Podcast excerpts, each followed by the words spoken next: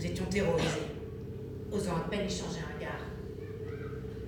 Moi, je me mettais toujours au fond, près de la vitre grillagée à l'arrière de la Jeep. J'étais fascinée. Fascinée? Oui. Je voulais voir. Je voulais voir ces gens que nous occupions.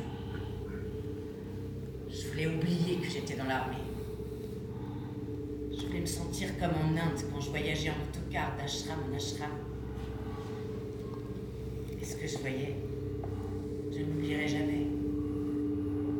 Ces regards de haine. Mais un matin, le lendemain ou le surlendemain du jour où Rabin et Arafat se sont serrés la main devant Clinton, j'ai vécu le moment sans doute le plus exaltant de mon existence. Les Palestiniens étaient là,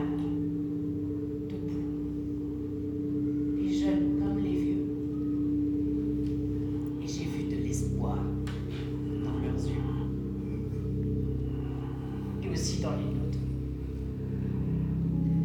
Dans mon souvenir, il me jetait des fleurs, plus des pierres, des fleurs. En vrai, ils n'avaient pas de fleurs, mais moi j'en avais dans la tête.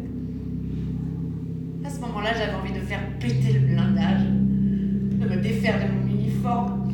J'avais envie de sortir, de prendre ces gens dans mes bras